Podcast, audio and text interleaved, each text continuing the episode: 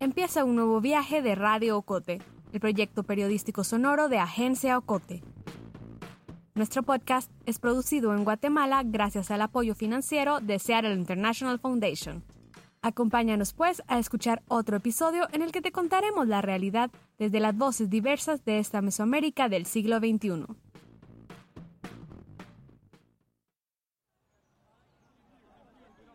Yo siempre los llevaba al peluquero, que está atrás del mercado, ahí en Antigua, y mm, ahí hacen como cortes militares. Ella es Alicia, madre de Sebas y Lu, o Luis. No, Lu. Sí, Lu. Ya entenderás. El hermano estaba en una silla y le estaban cortando el pelo y Lu estaba como súper intranquila y me decía, vámonos, vámonos, por favor, vámonos. Y yo así como, ¿por qué? Si ahorita te va a tocar tu corte de pelo, ¿no? Lu dice Alicia, una niña llamada Lu. Y cada vez que había corte de pelo era un berrinche así también espantoso, ¿no? Así como, no, no, no. Entonces siempre el, el término medio era pues un corte así como de basinica porque yo decía, bueno, pues es que si le dejo el pelo largo, largo, como que se van a quejar en los colegios y así, ¿no? Y me decía, no, mamá, vámonos porque aquí solo hay pelo de hombre. Así me decía. Pero sí, o sea, eran como muchas cositas que decía ella y, y que para mí estaba claro de que al final yo no la podía forzar. Lu nació en Guatemala hace 11 años. Nació biológicamente niño, pero desde los dos años le dijo a su madre que no se sentía un niño, que se sentía niña, que quería ser una niña. Vino entonces para su mamá Alicia confusión, duda e introspección. Ante un mundo que la orillaba a los estándares masculinos, Lu, cuando entonces era Luis, se expresaba con berrinches, gritos y llantos, con furia y tristeza no sabía para dónde me iba a llevar el asunto, pero sabía que no era correcto como decirle tienes que tener el pelo corto o tienes que ser de cierta manera, sino que yo lo sentía como muy violento, ¿no? Soy Alejandro García, periodista de agencia Ocote, y hoy te contaré de Lu, de su transición de niño a niña, una transición que no ha terminado, de cómo su madre y su familia, un poco confundidos al principio, eventualmente aceptaron su nueva identidad Aceptaron, apoyaron e incluso defendieron su identidad de género. Con la ayuda de una psicóloga y sexóloga también voy a tratar de desmenuzar toda la terminología. Hoy en Agencia Ocote te contaré la historia de una niña trans y la teoría científica y médica y hasta cultural que explica y respalda esta reafirmación.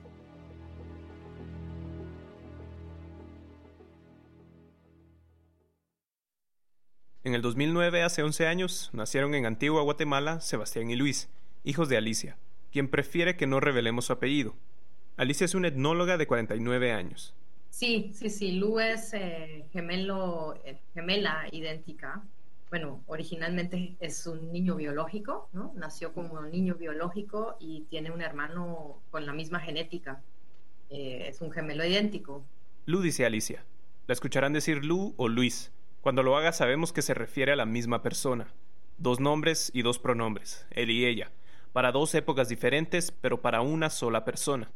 Ahora tienen 11, nacieron en el 2009 y mm, como a los dos añitos más o menos Lu empezó a, decir que ella era nena, que por qué pues tenía un pene y entonces esas eran como las conversaciones a los dos añitos y bueno, en aquel entonces estábamos con otros términos, ¿verdad? Era el y mamá, ¿por qué tengo pipiriche? Y así, ¿no? Entonces como que en esa siempre afirmaba, pero es que si yo soy nena.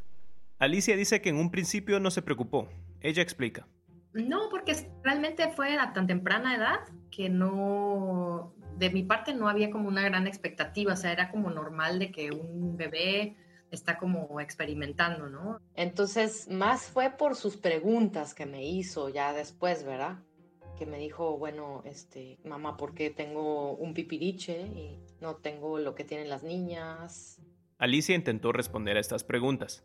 Yo le decía, es que tú elegiste ser un nene en esta vida, ¿no? Yo soy budista, entonces creo mucho en la reencarnación y todo eso.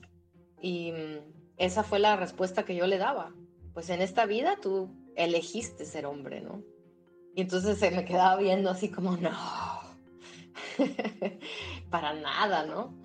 Simplemente dije, bueno, pues si no, si ella dice, si, él, en aquel entonces, si el nene dice que es nena, pues tal vez, no sé, va a ser gay en, algún momento o algo así, ¿no? Y ahí como que la dejé.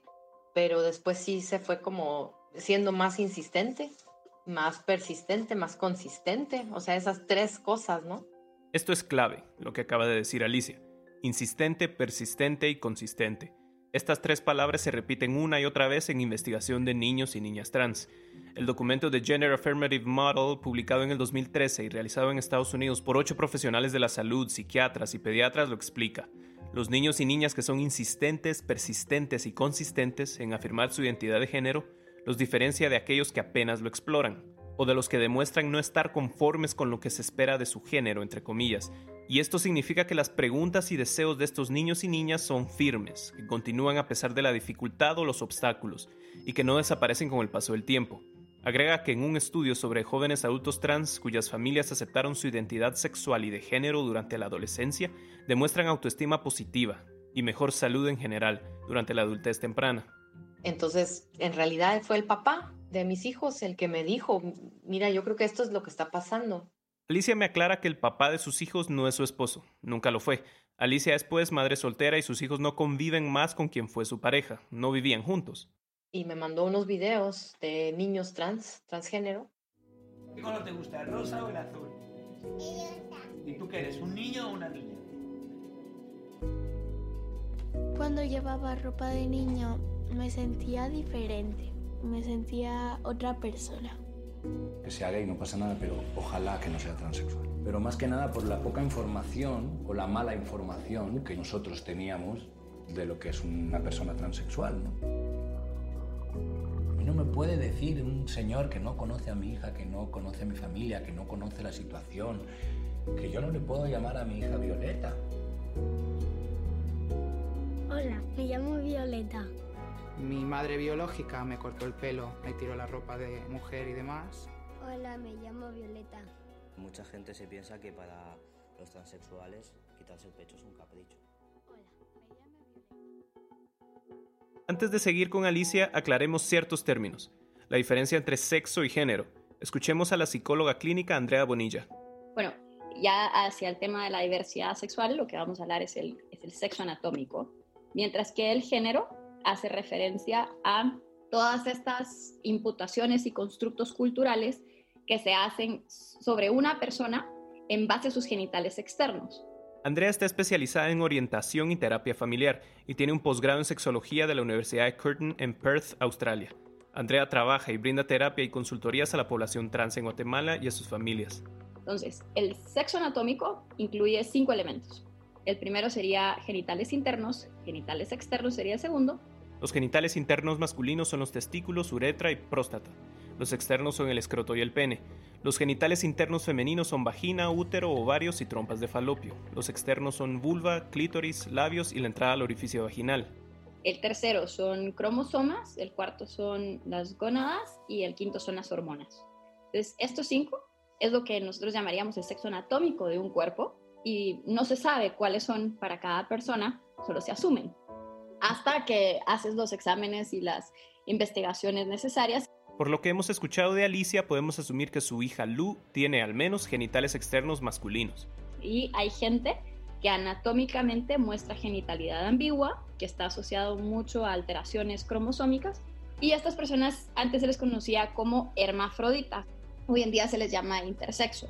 Y sería la letra I de LBGTIQA+. Es decir, de estos cinco elementos que mencionó Andrea, es posible que una persona tenga cuatro masculinos y uno femenino, o cuatro femeninos y uno masculino, o dos y tres. Por los genitales exteriores masculinos de Lu se asumió que era un niño. Ya el género, como es un constructo cultural, en base a tus genitales externos, vamos a asumir que tú sos hombre y vamos a asumir que yo soy mujer. ¿Sí? Hay muchas reglas y muchos mensajes que a ti te dieron por ser hombre. Se esperaba que tú fueras, por ejemplo, en los roles más tradicionales, que tú fueras proveedor, que fueras fuerte y que fueras el que conquista. Si te das cuenta, yo tengo maquillaje. Yo tengo permiso de ponerme maquillaje porque culturalmente eso es lo que hace una mujer, no un hombre. El género a veces se confunde como que es algo natural y no, son constructos. Otros constructos son las mismas palabras él y ella, ambas comúnmente ligadas a las personas que tienen pene y vagina respectivamente, pero que no determinan el género de una persona, no deberían. A esto Andrea suma dos elementos más, la orientación sexual. Si a una mujer le atraen los hombres, su orientación es heterosexual. Si a un hombre le atraen los hombres, su orientación es homosexual. Existe además la bisexualidad, pansexualidad, asexualidad, entre otros. Es un espectro muy amplio. Y el otro elemento es la identidad de género. A partir de los géneros que explicó Andrea, una persona puede identificarse como uno de ellos o con ninguno. Por los genitales exteriores masculinos de Luis se asumió que era un niño, pero Luis optó por identificarse con el género femenino. Y recordemos... ¿Género es cultura? También hay casos donde la persona fluye entre ambos géneros. Se le nombra como niño, niña y niñe. Sí, las tres. En el caso de Luis, su sexo anatómico basándonos en sus genitales externos es masculino. Lo es aún hoy. Hoy que ya no es Luis, sino Lu. Pero su identidad sexual, según su género, que lo determina la cultura, él es un ella. Y el asumirse, el insistir en ser una ella para Lu, inició a sus dos años de edad. Bueno, era terrible eh, ir al, al kinder, ¿no? Era terrible, eran unas luchas espantosas. Horas hasta llevarla al colegio, este, que entrara al salón, que yo la dejara ahí. O sea, siempre había como muchos pretextos, que si los zapatos, que si el, la bolsa, que si, que si quiero, que si no quiero. De los dos a los cuatro años, Luis pidió usar vestido o prendas rosas. Pidió tener el pelo largo. En otras palabras, Luis quería basar su apariencia en el constructo cultural de las niñas. Y no solo su apariencia. Ella quería usar el, el baño de niñas y eso no fue posible y todo el mundo se lo prohibió. Alicia apoyó a quien entonces pensaba que era su hijo. Otras personas no. Era un día familiar en ese colegio había ventas y como muchos papás y así, juegos y música y fue como algo así, ¿no? Y Lu pues llegó conmigo y tenía una Barbie en la mano. Y entonces pues la directora me vino a, ver directamente así, ni siquiera me saludó, solo me dijo, quiero hablar contigo. Y le dije, pero ¿y ahora qué? ¿Por qué? Y solo miró la, la muñeca, ¿no? Y me dijo, por esto, así y me decía que no le comprara tanto rosado, que las escenas del baño de, niñas. Me decía, bueno, entonces, eh, pues tú le tienes que decir que, que, tiene que entender que no puede ir al, al, baño de niñas, que tiene que ir al baño de los hombres. Y entonces yo le decía, pero es que si yo le digo que tiene que ir al baño de los hombres, se va a sentir muy mal porque no quiere ser hombre, ¿no? Y me decía, bueno, entonces dile que se vaya al baño de los penes. Alicia optó por sacar a sus hijos de ese colegio, más después del corte.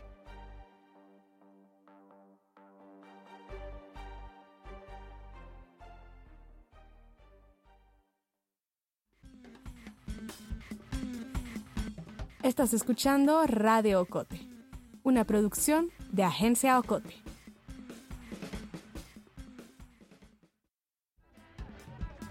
En Agencia Ocote queremos formar una comunidad activa Síguenos en redes sociales como Agencia Ocote. También te invitamos a unirte al círculo de oyentes de Radio Ocote. Búscanos en Facebook. Somos La Fogata.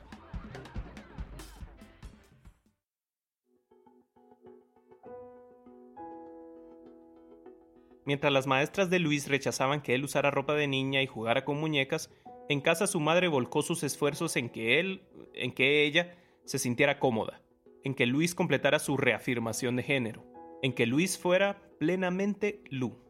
Pues en casa podía, realmente Lu podía hacer lo que quisiera. Pues le tenía dos, tres ropitas que había comprado en la paca, que eran vestidos, y pues con eso ella jugaba a la princesa y le encantaba, ¿no? Entonces iba de arriba para abajo con un vestido de princesa que todavía tengo las fotos por ahí, un vestido así blanco. Pero bueno, después ya era como, mamá, yo quiero ponerme ese vestido en la calle y me quiero poner el, el vestido pues en el colegio. Y y así, ¿no? Entonces, ¿cómo explicarle de que no, en la calle no, en la casa sí, pero en la calle no? ¿Le decías eso?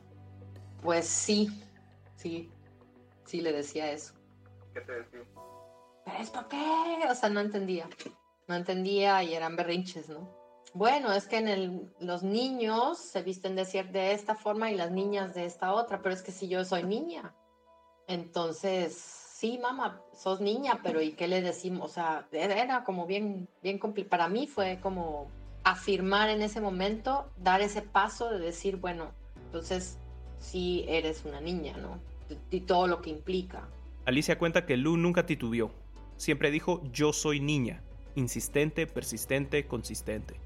Ese inter, digamos, de los dos a los cuatro, fue que estuve recabando mucha información, me metí a grupos, de apoyo y empecé como a entender un poquito más del tema, me leí unos libros y así, ¿no? Entonces sí sabía que eso podía estar pasando, pero aún así como que no quería empujarlo porque yo decía, bueno, tal vez es una fase. Alicia apoyaba a su hija. Le pregunté a Andrea qué puede pasar con un niño o una niña si se castiga este comportamiento. Bueno, desarrollan ansiedad, pero una ansiedad terrible y severa. Es una ansiedad constante. Eh, hay depresión, hay conductas autolacerantes o de mutilación. Según un estudio realizado por la Universidad de Pittsburgh en el 2019, los adolescentes trans tienen más riesgo de cometer un suicidio, hasta el doble de probabilidades, dice el estudio. También que el 84.8% tiene pensamientos suicidas y que hasta un 50.3% han intentado hacerlo. No se sienten aceptados o aceptadas o aceptadas y van perdiendo la capacidad de confiar en muchos adultos porque no saben cuál va a ser la reacción. Llegó el cuarto cumpleaños de Sebas y Luis. Pero ya cuando en su cumpleaños salió con el vestido ese blanco famoso, pues ya era así como bueno. Y eso, eso coincidió con el cambio de colegio. A partir de este momento me referiré a Luis como Lu, como ella, pues fue en este momento en que ella, que Lu, empezó a vivir tiempo completo como una niña en casa, en la calle, en el cine, durante las vacaciones, cuando iban a visitar a familia en Alemania.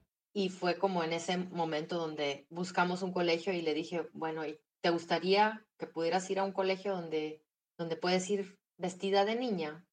¿Y te gustaría? Y me dijo, sí, sí, ¿cuándo vamos a empezar?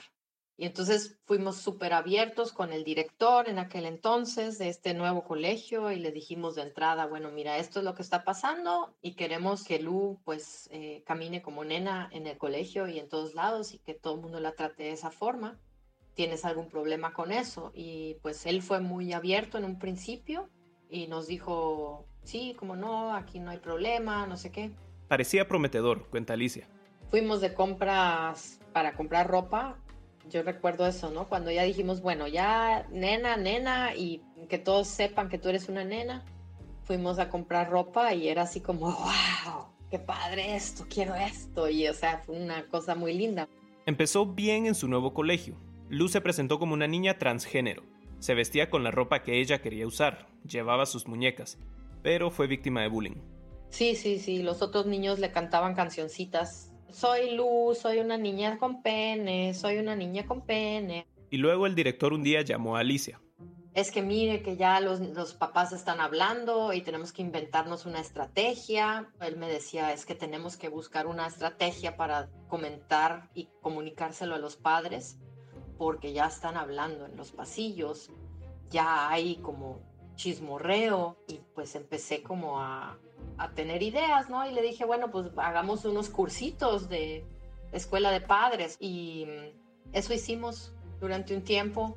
Para no señalar a Lu, se impartieron cursos de salud, de nutrición, de reciclaje, antes de los de diversidad de género.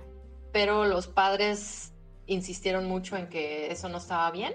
Sí, aunque yo lo veo en retrospectiva y digo, o sea, algo hay ahí también, porque es imposible que todos los maestros y maestras estén como aunque saben que es una niña trans a la que están dando clases, no necesariamente están bien informados. Alicia cuenta que Lu sí se sentía mejor.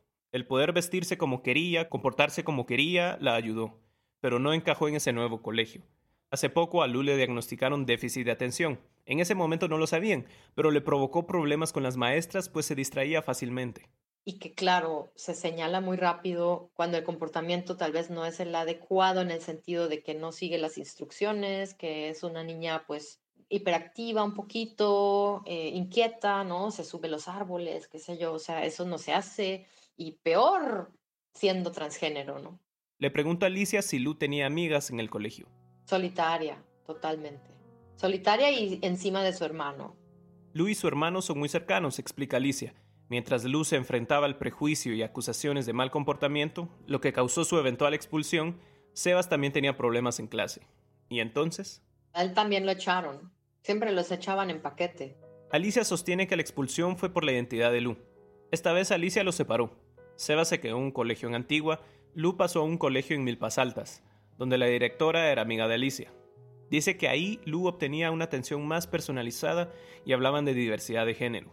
Un día una maestra nueva llegó a la clase de Lu. A la que no le habían dado esa información, no sé por qué. Y entonces los niños, los chiquitos, empezaron a explicarle. Ah, entonces ella es una niña trans. Ah, pero ¿y eso qué es? A ver, le explico, decía otro amigo, compañerito de Lu, ¿no? Este, es así, así, ¿no? No sé qué, qué palabras usó, pero ella me contó después de que, de que le explicaron a la maestra. Y, así, ¿no? Entonces, como que era, esa sí fue un, una época muy, muy buena para Lu, donde aprendió como a socializar de una forma o de resolver sus conflictos de una buena forma, creo yo. Fue la primera vez que Alicia vio a su hija disfrutando con plenitud. Andrea Bonilla, al explicarle el caso, afirma que se debe al apoyo que recibió de maestras y compañeros de clase. No cabe duda. Pero señala Andrea que esto apenas es el inicio para alguien como Lu y debe involucrar también a la familia. Porque la familia entera va a verse en necesidad de hacer ajustes, en continuidad, ¿no? Entonces sí necesitas que la familia entera tenga un apoyo, sobre todo por lo que culturalmente se viene. Luego con esta personita, pues sí, eh, vale la pena que tengan un apoyo psicológico y es un enfoque multidisciplinario. Hay un apoyo psiquiátrico también y eh, pues todo este conjunto de médicos está en constante comunicación. Y Alicia lo sabe, a pesar de que encontraron el colegio perfecto para Lu, su madre supo anticipar un problema más.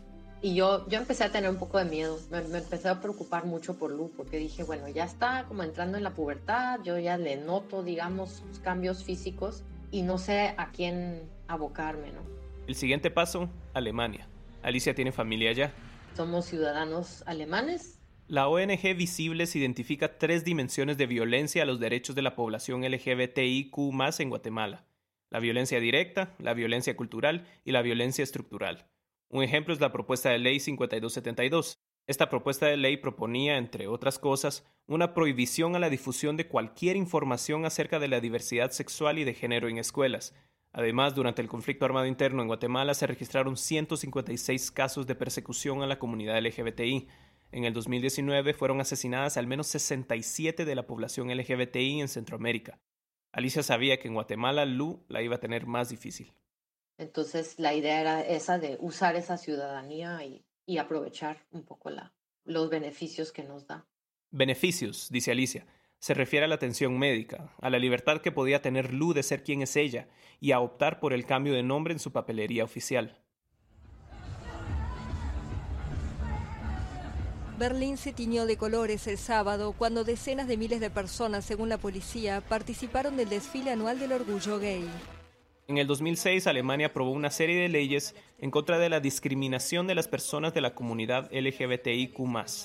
Estas leyes prohíben la discriminación con base a la orientación sexual o identidad de género, en el empleo, educación y los servicios de salud.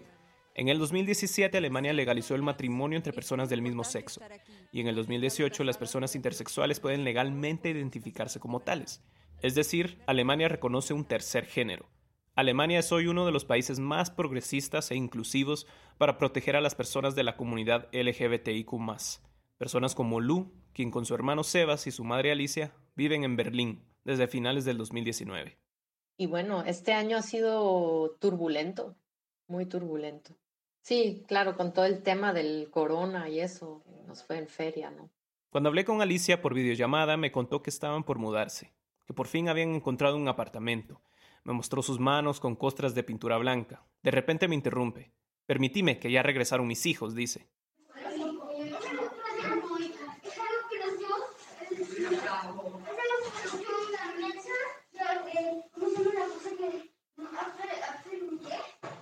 No sé, estoy en el teléfono, ahorita les hablo.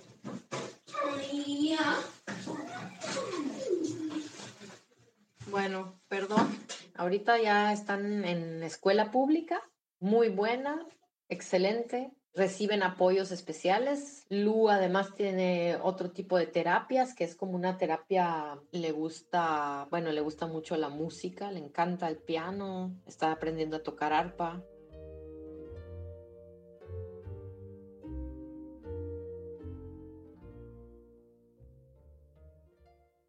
Para Andrea Bonilla es muy fácil, es algo natural. Contrario a lo que muchos piensan, retar el género que le fue asignado a una persona al momento de nacer es natural. Para explicar la diversidad sexual, ella nos pide imaginarnos dentro de una estructura gótica. Con las grandes columnas y los grandes espacios y que te imagines que cada uno de estos conceptos es uno de estas columnas. Tú no caminas en la columna, pero caminas entre columnas y te acercas más a una columna. Eh, mi broma es que mis amigos homofóbicos están colgados de la columna y el piso es lava, ¿no? Pero, pero sí, entonces es que tanto te acercas a estos conceptos y y ya, eso es la diversidad sexual. Diversidad somos todos, hasta los heteros cisgéneros somos diversidad, ¿no? Todos, todas, todes. Todos somos la diversidad, dice. Tal vez la naturaleza no es tan binaria como le hemos atribuido. Y pues, a ver, que si naces de esta manera, ¿por qué habría lugar para la discriminación, no? El caso de Lu es un pequeño triunfo. Un pequeño triunfo tras muchas derrotas y rechazo. Alicia reconoce que hay miles, acaso millones de personas trans en el mundo que viven en la calle, que esconden su identidad, que contemplan el suicidio. Una investigación realizada por Visible señala que en el 2020 hasta el 62% de las personas trans en Guatemala sufrieron violencia y el 72.7% de estas agresiones a las personas trans ocurren en espacios educativos, como le ocurrió a Lu. El caso de Lu es un pequeño triunfo, un pequeño triunfo por el que ella y su familia cada día deben luchar por mantener, incluso en Alemania. Y cuando lo hacen, cuando triunfan otra vez, suspiran aliviadas, lo celebran. Ella ha llegado a decirme, mamá, soy feliz aquí en Alemania, me gusta. Sobre todo cuando salimos de consultas médicas con el endocrinólogo, que es un amor, el señor es así súper buena onda. Y entonces siempre sale muy feliz, ¿no? Me dice, mamá, celebremos mi identidad trans, vamos por un helado, cosas así. Y ahorita pues está totalmente de niña en el colegio, o sea, su cardex o su, sus notas, todo está con el nombre de Lu, rosado, o sea, la directora no tiene ningún problema, así, porque además aquí es un derecho, digamos. Aunque tus papeles o tu acta de nacimiento no esté cambiada, puedes optar por un nombre y te tienen que respetar eso y pues ya pronto vamos a iniciar también el trámite de cambio de, nombre en el pasaporte y todo eso. Cambio de, de persona se llama esto,